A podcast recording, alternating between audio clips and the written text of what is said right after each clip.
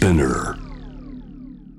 J-WAVE JAM THE WORLD 今週の UP CLOSE は特別企画。報道不信メディア不信そして放送の理想を考える一週間となっています。え今夜は先日ですね東京都知事選のウェブ討論会も主催したということであのこれでご存知の方もいらっしゃるんじゃないかと思います。このネットメディア Choose Life Project。この代表を務めている佐治洋さんとメディアがチャレンジすべきことについて考えていきたいと思います。ということで佐治さんこんばんは。あ、こんばんは。よろしくお願いします あよろしくお願いします。 Choose Life Project 代表の佐治です。よはいよろしくお願いいたしますろしくお願いします。はい、実はこの Choose Life Project ですね、私もインタビューだったりですとか、あとは生配信の時の司会として最近はあのご一緒することが多いので、あの非常にこうお世話になっているメディアでもあるんですけれども、この名前を初めて聞くという方もいらっしゃると思うので、どんなメディアなのか改めて教えていただけますか？あはい、えっと、あ、安田さん、先日はどうもありがとうございあまし、こちらこそありがとうございました。いや、あの、シューズライフプロジェクトっていうのは、あの、まあ、いわゆるテレビの報道番組とかですね、まあ、映画監督とか、ドキュメンタリー制作してる、う有志で始めた、あ団体、まあ、プロジェクトなんですけど、まあ、基本的には、あの、ツイッターとか、あ Facebook、YouTube という形で SNS で動画を規則的に、まあ、今ネット配信をしているようなメディアです。うん、あの非常に先ほどご紹介したのが都知事選の候補者のウェブ討論会だったんですけれどもあの非常に手掛けていることが多岐にわたりますよね例えばあの著名人の方々のその政治に対する意見どんなこことを持ってますかっていうインタビューだったりですとかあとはその、まあ、カルチャーに関するその討論番組もあれば検察庁法というもう政治ど真ん中の議題にこう正面からま切り込んでいくっていうこともあって例えばそのこういったチョイスいろんなこう理念に沿って行っていると思うんですけれども皆さんどんなこう理念を掲げてこれまで活動してこられたんでしょあそうですね。あの、基本的に、まあ、あの、僕自身が報道、テレビの報道番組でずっと仕事をしてきたので、まあ、あの、まあ、そういういわゆるニュース、報道的なものもそうなんですけど、はい。やっぱりあの、その文化芸術とか、あとそういったものもすべてまあニュースというような感覚で、まあそういう、なん、今は結構そういう、まあ、それを切り分けて、えっ、と、まあ、なんていうんですかね、放送したりしてるところあるんですけど、うん。そういうものをどう、どうにかこう融合して、まあ、あとはその、やっぱり話しやすい、誰もが話せる場所っていうものを、まあ、じ、まあ、自由な言論空間っていうものですかね、うん。っていうものを作りたくて、あの、まあ、始めたきっかけではありま。す。うんあの後ほどお話に上がってくるとは思うんですけれどもあの特にこの都知事選のウェブ討論会だったりですとかあるいはその検察庁法に関するその、まあ、討論会実際にその各党の方を呼んでこれは番組にしていたと思うんですけれどもあのものすごい数の方がご覧になりましたよね特にあの都知事選のウェブ討論会に関してはリアルタイムで2万人ぐらいの方がご覧になってましたよねおそらく。あ、そ、そうですね。はい。うん、となるとえこのチューズライフプロジェクトってそもそも誰がやってるの？何人ぐらいメンバーがいるんだろうっていうふうに多分はいご存知の方気になる方も多いんじゃないかと思うんですけれどそのあたりはいかがですか？そうですね。あの、基本的に、まあ、僕が、まあ、先住は僕一人なんです。あの、まあ、チューズライプロジェクト。はいまあ、他にちょっとコアなメンバー3、4人ぐらいいるんですけど、うんまあ、基本的に他には、あの、まあ、手伝ってくださる方々で、現役のテレビディレクターの方だったり、記者の方とか、まあ、そそのそれぞれ取り上げるテーマに沿って、まあ、得意分野があるので、あの、その都度僕が、この十何年間テレビで、あの、繋がってきた人たちにですね、お声掛けして、まあ、相談しながら、今、作っているような状況です。なるほど。あの先日沖縄慰霊の日の生配信で私も司会としてご一緒させてもらったんですけれども、あの終わった後にあの出演者の方があのこれだけやっぱりこう限られたリソースと人数の中であこれだけの番組があの例えば大人数ものすごく予算規模をかけてできなくてもクオリティって上げられるんだっていうことをおっしゃっていたと思うんですよね。でそのあたりのそのこだわりだったり心がけていることなんかもあの後ほど伺えればと思うんですけれどだいぶその何をやってきたのかっていうことを私がちょっとあの先に後出し あの先出しじゃんけんですね。あの でちょっとはいあのご紹介をしてきてしまったんですが例えばその検察庁法の改正案をめぐって各党のまあ、党の方がこう議論を深めていくだったりですとかこれまで他にはどんなプロジェクトを立ち上げてどんな番組を配信してきたのかということそのあたりはいかがでしょうか？あそうですね。あの、まあ、安田さんからも、あの、ご紹介というか、あった、お話あったと思うんですけど、まあ、本当に検察庁法改正案を、まあ、めぐるああいう議論の時に、本当に毎日日々、もう毎日演説、生配信をしまして。そうですよね。あの、ツイッターでも、あの、検察庁法改正案が廃案になるのが先か、それとも自分たちが バタッと倒れるのが先かっていう、そ、ね、それぐらいやっぱりこう、熱を持ってやってらっしゃいましたよね。ねはいうん、あの、まあ、基本だから、まあ結構皆さんに見られるようになったのが、ああいう検察庁法改正案の時の生配信が、あの、なんていうんですかね、注目していただいたんですけど、あの、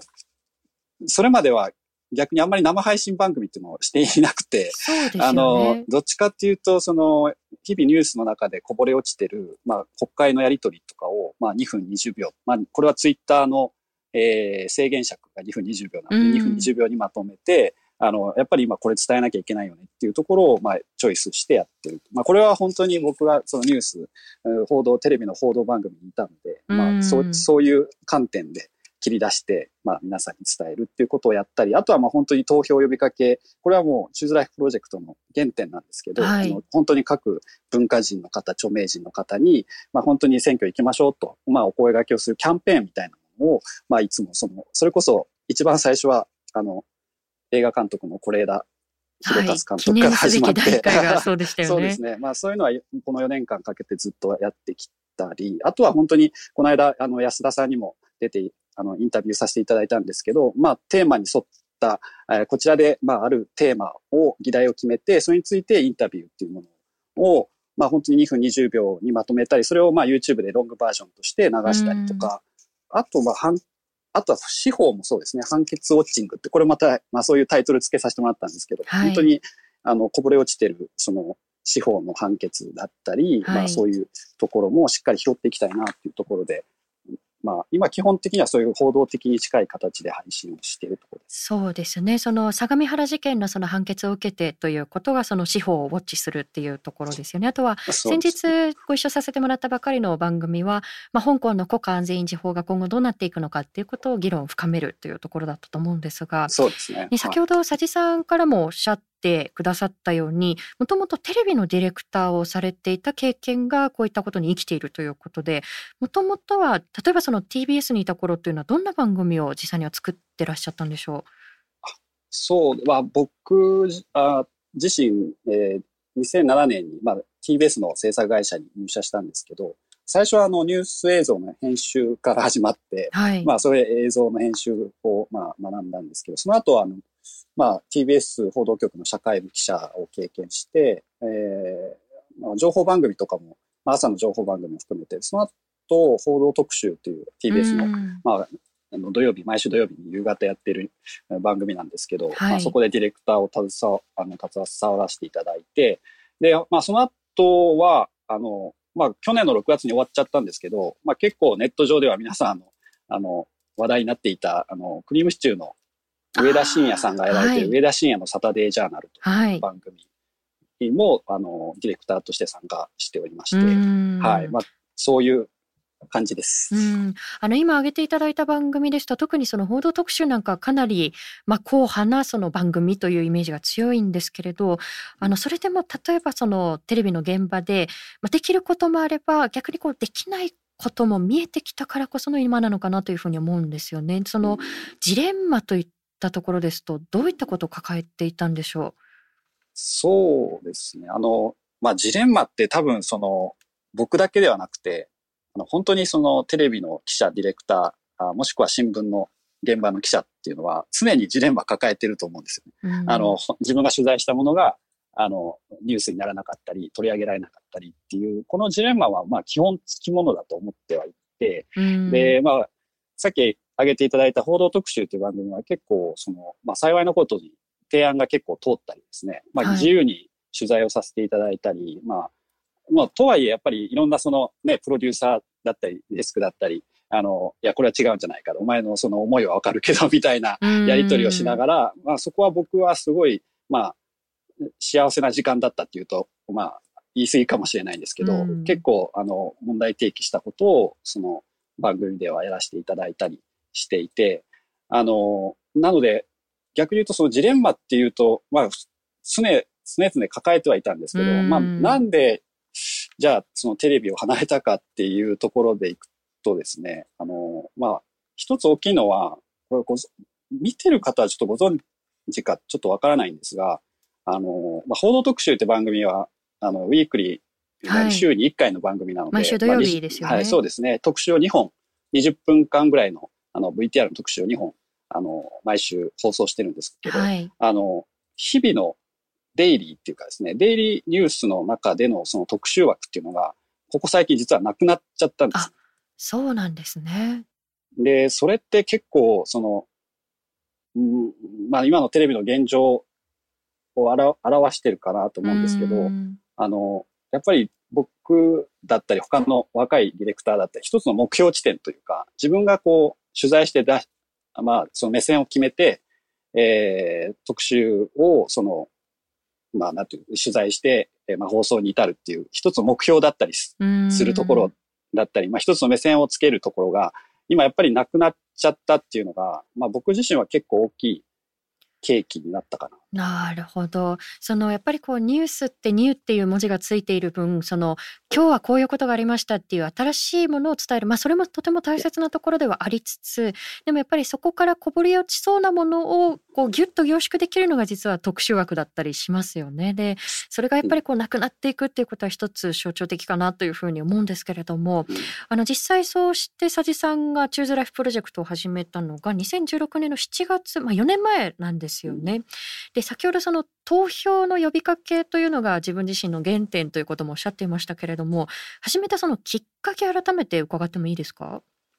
あの、まあ、始めたきっかけというと、えー、っとですね、こう2016年の7月っていうのが、はい、あの、参議院選の選挙だったんですけど、あの、まあ、そのよ、前年の2015年の、まあ、9月にちょうど安保法制、えー、が、まあ、あの、まあ、通過して、えー、まあ、せ、成立したあのタイミング。で、僕はあの時、まあ報道局にはいなかったんですけど、まあ、自分自身ちょっとみ、どういう雰囲気なんだろうという形で、あの、まあ見に行ったり、で、まあその後、ちょうど報道特集という番組に、えー、配属されて、えー、まあその、その後をずっと、なんていうんですかね、ウォッチしてたんですけど、ただ、あの、一つはそこがきっかけなんですよね。あの、やっぱりあれだけ反対の声を上げ上げる人たちが国会前に上がって、はい、で、あとはやっぱりテレビニュースの、あそこでやっぱり問われてるものっていうものを、本当にまあ国会に人が集まっ、前に集まっています、抗議をしてますっていうところだったり、まああと本当にそのシールズっていう若いあの学生の、まあ学生らを中心にした団体ですよね、はい、が、やっぱりその声を上げてるところを、まあテレビは本当にそのラップ調で新しい、うん、まあ抗議してるとか、まあそういう形ですごく賠償化したような形でメッセージを発信していて、で、それをやっぱり切り取って出すと、やっぱりネット上では、あの、すごい違った形で伝わってるなっていうのは僕は自身がその現場で感じたところもあって、はい、でで、やっぱりそこで民主主義とは何かと問われたときに、メディアである僕らもすごい問われてる感覚にったんですね。で、それは僕だけではなくて他の今、チューズライプロジェクトに関わってくださってるその、えー、他のディレクターもそうなんですけど、記者の方もそうなんですけど、やっぱりじゃあ何ができるんだろうと、メディアとしてっていうところ、はい、まあ民主主義のために何ができるんだろうっていうところを、まあ探していく中で、まあ本当に、まあ普段は、あの、テレビの仕事をしながらなので、まあ選挙期間に、えー、まああくまで投票に行きましょうと呼びかける。っていうことを、まあ本当はテレビでもできるんですけど、はい、テレビできるっていうと、やってもいい話なんですけど、あの、本当に工事日以降は結構その、そういうキャンペーンを張るどころか、あの、そういう選挙報道っていうものはどんどんなくなっていく過程を見ていて、はい、まあそこはすごいジレンマを感じてた一つ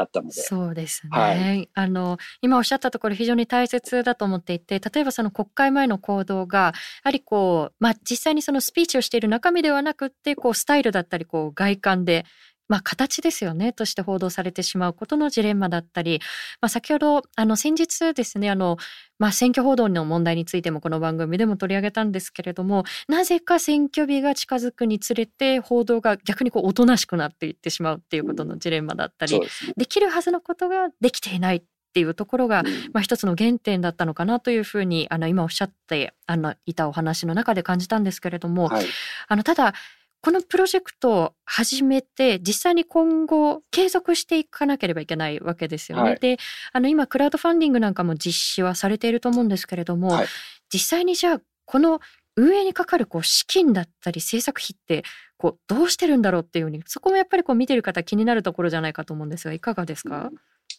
あの基本的にはあの皆さんボランティア手弁当でほとんど無償でやっていただいてまして、うん、はいで、まあ、本当に幸いのことに配信、生配信を始めて以降なんですけど、はい、あのいわゆる、えっ、ー、と、チャット？ライブ？なんていうんですかね、投げ銭みたいな。はい、投げ銭機能ですね。機能みたいなので、本当に皆さん、あの、唐揚げ弁当食べてとか言って、あのコメント、あの、弁当一つとか言って、あの、そういったお、あの、お金がですね、非常に、あの、なんていうんですかね、そういう、えっ、ー、と、いただくきっかけになってまして、で、まあそういう形で、まあ出演者の方だったり、あとはまあ本当に、あの、少し、少し払える方には払えるっていうような状況でやってまして、はい、ただ、その、コストとしてはあんまり、あの、本当パソコン一つで配信やってますので、ん。そんなにそのコストがかかってるわけではないんですが、とはいえやっぱり、あの、今まで無償で皆さん手伝ってくださってるところもあって、まあ本当今回クラウドファンディングさせていただいたのは、あの、まあそういった方々にしっかり、その、まあお礼とかも含めて、まあ出していける体体制を作りたいなと思って、今回クラウドファンディングそうですね、はい、このクラウドファンディングがその法人化にあたってというところで、まあ、今後やっぱりこう継続していくためのその足がかりをこう、まあ、礎を築いていくっていうところだと思うんですね。例えばですね先日ウェブ討論会を主催したこの東京都知事選もテレビ討論が行われなかったということで共同記者会見の後はおそらくチューズライフプロジェクトでの生配信が初めて行われた討論会だったんじゃないかなというふうに思うんですよね。で、そんなその、まあ、不信感が根強い中で、じゃあ、メディアがこう、どんなチャレンジをしていったらいいのか、どんな新しいことに取り組んでいったらいいのか、そのあたりはどんなふうに考えていらっしゃいますか？あの、まあ、そうですね。あの、僕自身は、その、新しいことにチャレンジしてるっていうよりは、本当に今まで自分がテレビで学んできたことを、まあ本当にテレビを作ってる感覚で、この生配信だったり取材プロジェクトの番組を作ってまして、まあ本当にそれはなんでじゃあ討論会できたんですか？とかよく聞かれるんですけど、テレビでできないことは全くないです。むしろできるし、すごいまあ人もその機材もあのお金もかけれるっていうところで言うと、できないことは全くないし、僕らも特別なことをやってるっていう意識は全くなく、これを、に取り組んでるんですけど、ただあの、僕自身がやっぱテレビの中にいて、よくその、テレビはこうだ、こうなんだよっていうことを結構言われることがあって、はい。で、まあ、それがプロだからみたいなこともよくその、言われるんですけど。テレビはこうだというのは、例えばどんなことですか？例えばです。例えばですか？まあ本当に、例えばそうですね。あの、うんちょっとすぐは思いつかないんですけど、はい、まあ本当に、本当によく言われるそのキーワードというか。はい。その柔軟ではない、そのテレビとはこうだからっていう決めつけみたいなものがまかり通ってしまう場面があるっていうことですかね？そうですね。やっぱりそういった、まあ、プロ論というか、で、これは僕もちょっと何で読んだかちょっと忘れたんですけど、本当にその最初のテレビの連盟期の作られた時に、そのテレビとは何かということを、やっぱずっとそれは映画だったり、ラジオだったり、の狭間でテレビって存在意義が問われてたので、テレビとは何何かということをこう問いながら、そのテレビの最初に、なんていうんですか、作ってきた制作者の本とかも読みながら、なんかその一つの中にそのアマチュア性を大事にするっていうことを書かれてたんです。結構それって、はい、僕の中ではこれまでなんかテレビはこうだ、プロだ、プロとしてこうだっていうことを教わってきたんですけど、そのテレビを作ってきた大先輩がアマチュア性を大事にしようよみたいなことを、これまあちょっと正確にどなたが発言されたか、あの、記憶、ごめんなさい、確かではないんですけど、はい、そういう一節があった時に、やっぱりその、その常識っていうものにとらわれずに、やっぱり自由に表現していく、自由に報道、まあ本当にそのやっていくっていうことの、なんて感覚をやっぱり大切にしてたんだなっていうことを非常に思っていて、やっぱりその感覚は常に持ち続けるべきなんじゃないかなと思ってます。うん。そのプロ意識を持ちながらその番組を作るということは大切な一方で、うん、それが凝り固まりすぎるとこう見えなくなってしまうことがあるかもしれないっていうことですかね。うん、そうですね。うん、あの例えばそのまあ佐治さんもテレビにいながらもしかすると今このチューズライフやりながらもあ伝えることって難しいなというふうにこう日々感じていらっしゃるところあると思うんですけれども例えばその、うん、このチューズライフをやるにあたってどんなことを心がけているのか大切にされているのかあの例えば私自身がその番組でご一緒していてすごくあいいなというふうに思うのが出演者のその男女比ですね。あの、特にその討論番組というとその男性の論客に偏りがちなところがある中でむしろこう女性の方が圧倒的に多いっていう番組があったりですとかそのあたりいかがですか、うんそうですね。あの、それはすごく意識してやってます。うん、あの、気づくと、やっぱり、その指揮者インタビューもそうですけど、やっぱり今の日本の社会の構造がそうなってるから、その割合的に男性の方が多いから、あの、自然とそっちに行きがち。で、これはまあ僕らテレビの作ってる僕自身にもありましたし、それをまあある、あの、20代の若いメンバーが、いや、再三それおかしいですよということを言ってくださる機会があって、で、それ以降、その本当に、まあ、まあ、パリテ方式って呼んでるんですけど、はい、あの、だ、その、意識的にその割合をしっかり作っていきたいっていうふうには考えています。あの今20代のメンバーがそういうことをあの話してくれてということでしたけれど例えばそのテレビの制作これはもう番組だったり局の体質にもよるのかもしれないですけれどせっかくやっぱりこう大切な企画を持ってきてもあの上司がなかなかうんと言ってくれないっていうこうジレンマを抱えてるっていう話をよく聞くんですよね。でも、あの今の話を聞くとそのチューズライフでの番組を作る中でそのメンバー同士が非常にフラットに意見交換をできるっていう土壌が大切なのかなと思うんですが、そのあたりいかがですか、うん、あそれはすごく大切にしてます。あの、本当に、じ、これはだから、あの、 Choose Life Project の代表は佐治だっていうふうに、じゃあ Choose Life Project は佐治がやってるそのメディアっていうふうに思われたくなくて、うん、あの、本当にそのいろんな人が参加できるメディアっていう、あの、本当にメディアをつなぐメディアっていうのはちょっとその、もう一つの理念として掲げてるんですけど、はい、あの、やっぱりそこには自由な、やっぱり意見があって、えっ、ー、と、こうあるべきだっていうことではなく、やっぱり柔軟に、あの、取り入れていきたいなっていうところは、本当に、まあ、合議制というかですね、そこ、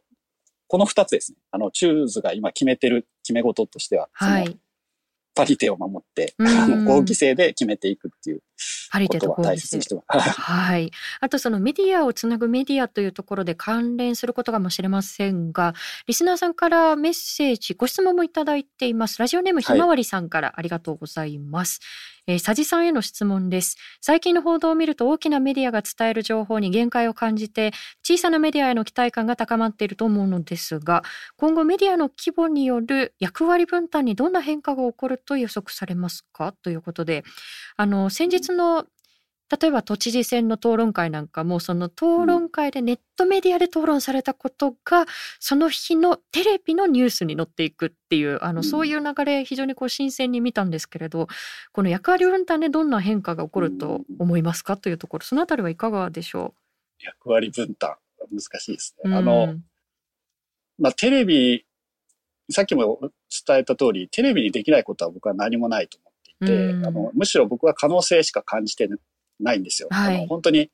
テレビとじゃネットがこう分断した状況で、あの対マス、テレビにできないことをネットでやるというふうに歌いながらも、あの、そうではなくて、やっぱりテレビが、やっぱりこれまで伝えてこれ、来てないも大切なことを、まあ本当に一つ一つ、あの、丁寧に拾っていきたいなと。まあそういう意味ではやっぱり大きな、その大メディアと、その我々のように、こう、立ち上げたばかりのメディアの違いというと、まあ、その機動力だったり、はい、その速さだったり、そういう変化に対応していくっていうところに、まあ、すぐもうその決済して、じゃあやろうとかいう感じでなっていくので、まあ、そのスピード感は本当に今回、あの、警察情報もそうですけど、その討論会もそうですけど、すぐできちゃう。そうですね。うん、あの、出演者さんの話なんかを聞いていると、あの、本当にこう番組の直前にこうオファーが来たっていうね、お話があったりですとか、でやっぱりその小回りの聞くところがやっぱりこう、長所でもありますよね。そうですね。まあだからそこ、でも逆に言うと本、テレビが本気出されたら、チャシューズはなくなるんじゃないかってちょっと思った でもやっぱりメディアをつなぐっていう意味でもこうこれだけのことができるんだよっていうことでテレビにも刺激になってほしいななんていうふうに思うんですけれど、あの例えば今後まあ法人化をしていくということなんですけれども、はい、そのメディアのありたい姿といいますかその佐治さんが目指しているその姿っていうことも含めてそのどんなことにじゃあ取り組んでいきたいのか今後の展望なんかはいかがでしょう？うんまあちょっとさっきも言ったんですけど、うん、あの本当にその政治とか文化とか芸術、まあ、芸能芸能人の方もそうですけどやっぱりこう話せる空間言論空間自由の寄付をですねやっぱりその、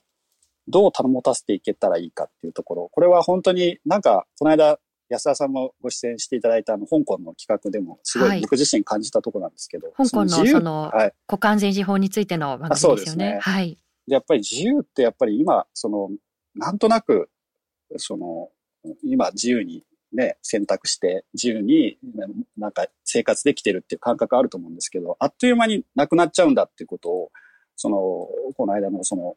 国家安全維持法の話もそうですけど、やっぱりそれはじゃあどうしたらその自由の給付を保ってさせることが、保つことができるかっていうと、やっぱり日々のやっぱり発信と、やっぱりしつこくてもいいから何度も何度も、あの、伝えていくっていうこと。で、その自由の寄付を助成していけたらいいなっていうところです。だから、あとはその著名人、芸能人の方も、あ、ここだったら話せる、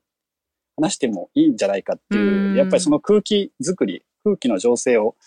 あの、チューズはやっていきたいなと思ってます。そうですね。本当におっしゃったように、こう、大切なことであれば何度でも発信する必要性があると思いますしでそれによってやっぱりこう自由っていうものをもう主体的に保っていくっていうことが不可欠かなというふうに私も携わらせてもらっていて思います。であの今後ですねあの今まさにクラウドファンディング実施中というところなんですけれども目標額800万のところもあっという間に1600万今超えてますね今サイトを拝見してますけれど。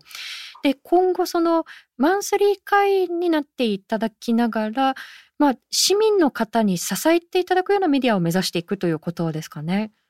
そうですね。うん、本当にそれは、まあ、これこそ、これこそっていうと、これは本当に私たちの、その、チャレンジなんですけど、あの、やっぱりその企業型のスポンサーでもなく、市民がスポンサーとして入ってくれて、うん、で、やっぱり基本、その、オープンソースでいきたいなと思ってます。はい、そのある番組はじゃあ有料ではなくて、まあ基本的には全てその無償で、あの、で、アーカイブとしても残るんで、皆さんにその後から見返していただいても、あの、考えるきっかけとして、あの、まあ、だから図書館みたいなイメージですね。そうですね。開かれている場っていうところですかね。ね本当に。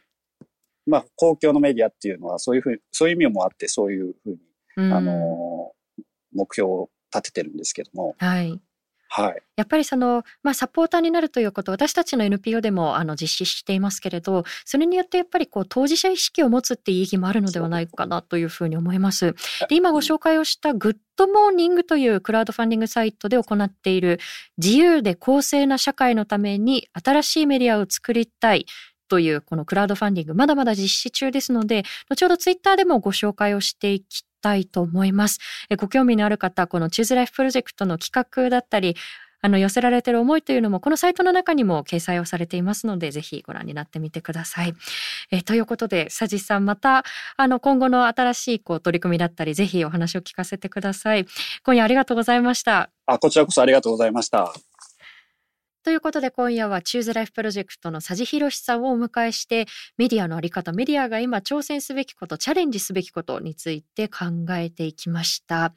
あのどんな番組をアウトプットしていくのか何をテーマにするのかっていうこともとても大切だとは思うんですけれどでもやっぱりそれを作るまでのプロセスっていうところも大切なんだなっていうふうに今日は感じたんですよね。例えば、まあ、パリテを守る出演者の、まあ、男女比だったりそれが男性に偏らないっていうところもそうですしじゃあ番組どんなことをやろうかっていう時にこう上からそれはダメだとかそれはやるべきではないっていうふうに押さえつけるんではなくてみんなで合意性を取るっていうところもそうですよね。でやっぱりそのメディアでアウトプットされるところって社会の価値観にこう如実に反映されると思うんですよね。例えば、まあ、テレビに並んでいるのが男性ばっかりっていうふうになるとやっぱりこう男性がものを言うっていう社会が当たり前なんだっていう価値観がどこかで生まれていってしまうかもしれないし何かこう上から押さえつけられたままそのアウトプットされた番組ってまあ意識的か無意識的かでもやっぱり視聴者に伝わっていくと思うんですよねその空気感って。でだからこそそのプロセスにもこだわったのかなというふうに思いました。あのそれからやはりまあ、市民がサポートしていくっていうプロセスもそうですよね。で私たち Dialogue for People も今あのサポーターの方にこう活動を支えてもらっているのであの仕組みとしてはちょっと似ているんですけれどもでもやっぱりただ単にその資金的にそのサポートしていただくっていう以上の意義がそこにあるんですよね。例えば自分が寄付したお金っていうのがその後どんな風に使われてどんな取材だったり番組作りがそこで行われていたのかってやっぱり一度寄付をするとその後気になってみますよね。でそうやっってアウトプットされる番組だったりあるいは取材内容っていうものに対して当事者意識がこうぐっとこう高まっていくっていうところもあると思います。あの私たちのメディアとしても学ぶべきところがたくさんあるのかなというふうに思うのでメディアをつなぐメディアという言葉もありましたけれども今後切磋琢磨できたらいいのかなというふうに互いに思いました。以上安田夏樹がお送りしました。